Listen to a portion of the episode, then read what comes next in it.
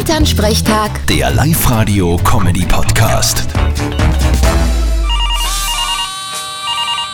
Hallo Mama. Grüß dich, Martin, geht's dir gut? Fralli, wie war denn im Birko Bellinger sein erster Einsatz bei der Treibjagd? Naja, wie soll man sagen? Ähm, nennen wir es einmal durchwachsen. Au weh, das klingt nicht gut. Wollte er wahrscheinlich nur mit den anderen Hund spielen und hat nichts zugebracht. Nein, nein, so war das nicht. Er hat schon was gebracht. Aber halt nicht unbedingt das, was er sollen hätte. Ja, ich sag das.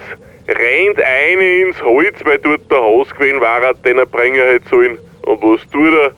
Kommt zurück mit einem Archkatzel im Mai. Na geh.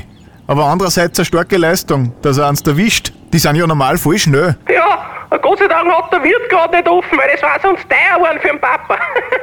Aber gelacht haben so viele die anderen Jäger. Das denke ich mir. Aber die brauchen gar nicht blöd lachen. Ich kann mich erinnern, dass vor ein paar Jahren einmal einer einen Spatz geschossen hat. Ja, stimmt, der Schachner Hans war das. Aber von dem Spatz war ich nicht mehr viel über nachher. Aber auch eine Leistung, dass er den kleinen Vogel in sein Alter überhaupt noch getroffen hat. du, ich glaub nicht, dass das seine Absicht war. Das war eher ein Glückstreffer. Ja mei, die muss es auch manchmal geben. Vierte Mama. Bitte, Martin. Elternsprechtag. Der Live-Radio-Comedy-Podcast.